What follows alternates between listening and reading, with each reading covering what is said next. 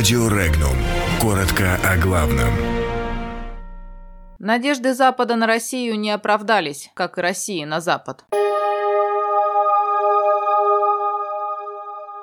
Запад рассчитывал на другие отношения с Россией. Порошенко рассказал, почему Украина не прекращает стрелять. Ракеты наземного базирования средней дальности появятся у России. Путин и Макрон обсудили Сирию и Украину. Военные спутники перестанут запускать с Байконура. Канцлер Германии Ангела Меркель заявила, что Запад после падения Советского Союза рассчитывал на другие отношения с Россией, чем те, которые сложились сейчас. Она также напомнила, что не так давно, в 2011 году, на Мюнхенской конференции по безопасности, министр иностранных дел России Сергей Лавров и государственный секретарь США Хиллари Клинтон ратифицировали договор о разоружении, и в то же время обе стороны считали, что между ними существовало стратегическое партнерство. Но то, что произошло в последние годы, в корне изменило ситуацию ситуацию, считает Меркель. Она напомнила о якобы аннексии Крыма, обострении конфликта на востоке Украины и расторжении договора о ликвидации ракет средней и меньшей дальности. Из-за этого, по ее мнению, Евросоюзу и военному блоку НАТО пришлось сместить центр внимания и говорить не только о борьбе с терроризмом, но и о коллективной обороне. Именно поэтому было принято решение об увеличении до 2% ВВП расходов на оборону в каждой стране Североатлантического альянса. Канцлер подчеркнула, что в отношениях с Москвой она всегда будет на стороне президента Украины Петра Порошенко.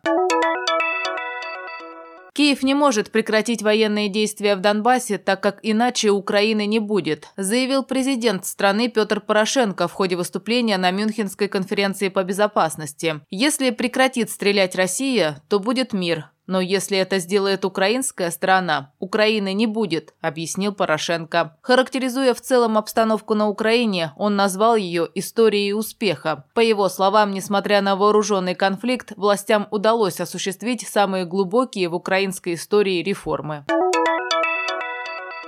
Ракеты наземного базирования средней дальности начали разрабатывать российские специалисты, заявил замглавы МИДа России Сергей Рябков. Он отметил, что Россия приступила к научно-техническим и опытно-конструкторским работам в этой сфере. То же самое делают США. Дипломат напомнил о заявлении президента России Владимира Путина, сделанном 2 февраля. Россия не будет размещать ракеты средней и меньшей дальности где-либо до тех пор, пока там не будет американских ракет, подчеркнул тогда российский лидер. Что делать дальше, пусть пусть решают США», – заявил Рябков и подчеркнул, что возможная угроза безопасности США и европейских стран зависит именно от американской стороны. Россия со своей стороны будет соблюдать мораторий.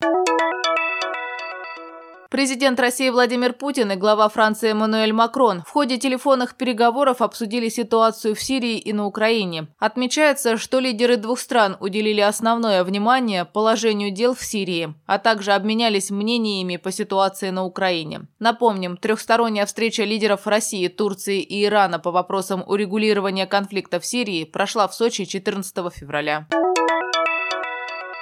Министерство обороны России в скором времени перестанет запускать космические аппараты военного назначения с космодрома Байконур в Казахстане, заявил первый заместитель командующего космическими войсками воздушно-космических сил России Игорь Морозов. По его словам, в 2019 году будет один единственный запуск российского военного космического аппарата с космодрома Байконур. После этого запуск будет производиться только с космодрома Плесецк.